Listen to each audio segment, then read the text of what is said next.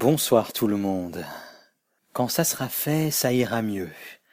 Ouais bah justement, c'est ça le problème, c'est qu'il faut le faire ce truc pour que ça aille mieux, alors que moi j'ai besoin que ça aille mieux pour le faire. Comment on fait du coup? L'idéal ce serait que quelqu'un d'autre le fasse pour moi, mais parfois c'est impossible comme là, ça ne peut être que moi, ça doit être moi. Alors j'attends, je temporise ou je procrastine, qui sait en fait? Et puis un jour, quand on sera vraiment à la limite du trop tard, là je ferai.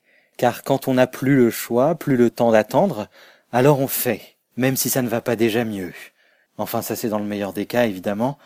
C'est marrant cette propension à laisser traîner un truc qui nous occupe l'esprit non-stop, qui nous stresse, qui nous attaque en fait, et dont on a la possibilité de se débarrasser à défaut d'en avoir peut-être la capacité.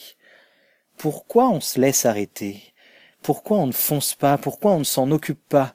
Pourquoi on préfère se faire un sang d'encre, s'inquiéter au lieu de s'en charger? Ce mécanisme n'apporte rien de positif. Du moins, je suis incapable de voir à quoi ça peut bien servir à part nous pourrir la vie un peu plus. Et je dis nous, car je suis sûr que ça vous est déjà arrivé à vous aussi. Tout comme je suis sûr que du coup, on vous a dit ou vous vous êtes dit à vous-même quand ça sera fait, ça ira mieux. Comme un mantra, comme une phrase qui se veut rassurante, mais qui en réalité ne fait que rappeler que c'est pas fait. Et ça ne va pas mieux. D'ailleurs, ça va mal, précisément parce que ce n'est pas fait. Et pourquoi j'arrive pas à le faire? Oui, parce qu'en plus, dans ces cas-là, le comble, c'est qu'on s'en veut. On s'en veut de ne pas faire, et plus on s'en veut, moins on a la force de faire. Mais bon, il reste un espoir, n'est-ce pas? Après tout, quand ça sera fait, ça ira mieux.